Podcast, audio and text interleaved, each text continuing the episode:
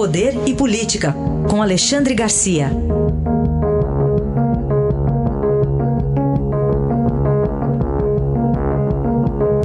Alexandre, bom dia. Bom dia, Raíssa. Bom dia, Carolina. Oi, bom dia. O presidente Bolsonaro está nos Estados Unidos. O que, que dá para concluir do encontro dele com o presidente Donald Trump, Alexandre? Primeiro lugar, num encontro entre dois chefes de Estado, o próprio encontro já é algo muito importante. Né? E, e, tem sido um encontro cada vez mais cordial, né? é, amistoso, estão cada vez mais próximos os dois. E, e há uma, uma esperança aí para a indústria bélica brasileira, com esse acordo que assinaram, que é o oposto do acordo que foi rompido por Geisel, né? aquele acordo militar, governo Jimmy Carter, as relações estiveram bem ruins naquela época, o Brasil rompeu as relações militares que tinha com os Estados Unidos, foi o primeiro a reconhecer o governo socialista de Angola, agora é o contrário, né? agora é o oposto. Mas hoje há reunião a presença do presidente brasileiro uh, entre empresários brasileiros, estão uh, traçando acordos aí bem importantes sobre reciprocidade para empresas brasileiras e americanas, né? e até trabalhadores americanos e trabalhadores brasileiros. Isso é importante, é reconhecer uma, uma realidade né, dos, dos brasileiros que investem na Flórida, lá na, na, mais ao norte, na região de Boston, Massachusetts. Uh, enfim, é um, uma aproximação muito grande.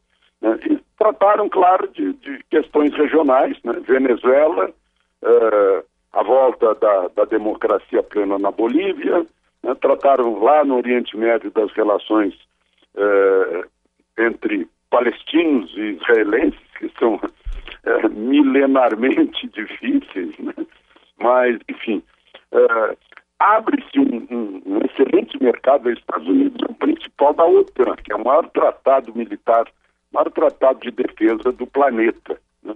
Abre uma grande possibilidade para indústria bélica brasileira, que já vendeu para o Oriente Médio, né? já vendeu muito, para o Iraque, principalmente, né? e, e agora abre-se essa, essa oportunidade. Ah, não há dúvida que reunir-se com, com a maior potência do mundo é importante.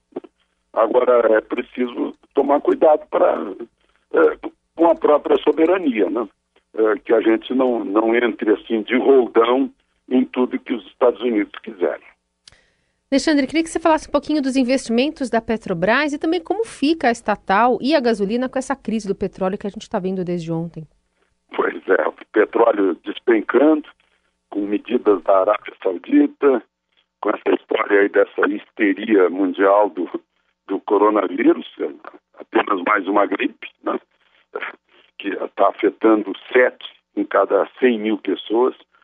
E, mas, enfim, uh, esse despencar aí dá um, dá um choque, mas nas ações, né? não altera o, o fato. A ação caindo é a oportunidade para comprar ação. Uh, agora, Petrobras, depois que, que foi uh, depurada da desonestidade, da corrupção, dos partidos políticos, se tornou a petroleira que maior, que mais investiu no planeta no ano passado. Ganhou da gigantesca ExxonMobil. A Petrobras investiu 27 bilhões de dólares e a ExxonMobil investiu 4 a 24 bilhões de dólares. Principalmente investimento nesse campo de Búzios, que é um campo muito interessante, em que, inclusive, se o preço do barril do petróleo, preço internacional, cair a 40 dólares o barril, ainda assim o campo de Búzios é, é, é produtivo, né? é rentável. É, enfim, é, faz a gente pensar sobre as estatais em tempos de partido político mandando nelas e tirando dinheiro para as campanhas eleitorais e para os próprios bolsos. Né? E agora a, a, diferença é bastante grande. E tem uma viagem Brás, Alexandre?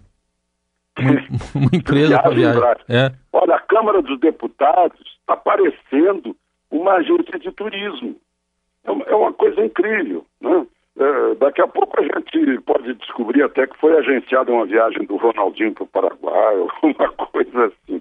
Mas olha, no ano passado, 217 deputados e 62 servidores da Câmara conheceram 106 cidades de 61 países no mundo por quase 12 milhões de dólares. Agora eu notei que não, foi, não foram a nenhuma cidade da África. Né? Foram à Suíça, aliás, lá na Suíça agora estão devolvendo diamantes e ouro de Sérgio Cabral, que ele não teve coragem de, de depositar no Rio de Janeiro, né? como o Gedel teve coragem de depositar em Salvador. Mas, enfim, são viagens que é, é Unidos em primeiro lugar, né? depois China, mas viajaram pelo mundo inteiro. Até para Cuba teve 10 viagens, né? é, mas para a Suíça 25 viagens, muito interessante. E claro que tudo autorizado pelo presidente da Câmara. Agora, um pequeno detalhe, quando voltar tem que apresentar um relatório dos resultados da viagem, etc. Estão faltando mais de 200 relatórios dessas viagens que não foram apresentados até agora. Viagens do ano passado e nós já estamos em março realmente é, é, é uma espécie assim de viagem braço ou, ou algo parecido. Porque é, o dólar está alto, Alexandre. Aí, é, o dólar o dólar está um pouco alto e acho que fica mais mais salgado as contas, não? Pois é, mas aí não faz diferença porque o dinheiro é o nosso, Sim, não claro, é deles. Claro. Né? Com, se o dólar chegar a 5, não vai fazer diferença, a viagem vai ser mantida, é uma viagem de intercâmbio. Né? eu fico, eu fico imaginando quanto estudantes saem ganhando com essas viagens de intercâmbio. Agora, não sei no que o Poder Legislativo brasileiro sai ganhando em viagens de intercâmbio quando tem tanto problema aqui para ser resolvido, para ser fiscalizado, criticado, apoiado, tanta, tanta reforma necessária. Né? E, aliás, eu, eu fico batendo nessa tecla por que não vão trabalhar eh, durante a campanha municipal no segundo semestre, se eles não são candidatos a vereadores, né? embora haja alguns candidatos a prefeito. A análise de Alexandre Garcia, que amanhã estará de volta ao Jornal Eldorado. Obrigado. Até amanhã, Alexandre.